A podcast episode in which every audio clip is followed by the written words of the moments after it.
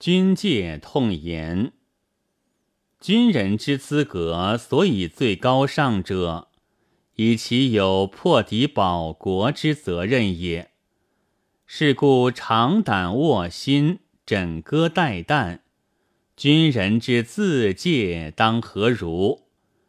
马革裹尸，斩将千骑。军人之自欺当何如？今也无少之军人，其自待为何如乎？成群闲游者有之，互相斗殴者有之，素昌寻欢者有之，捉赌司法者有之。身应君国民之重任，而演无聊赖之恶剧，其因纪律不肃，训练不善之故乎？亦以莽奴根性教诲难施之故乎？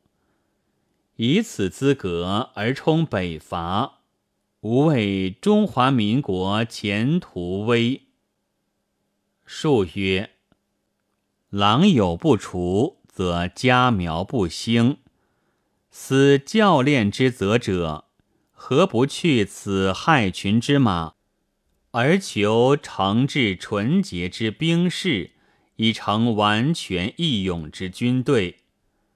其也同以此北伐为宗旨，而宜设设于东关镇，宜设设于斗鸡场。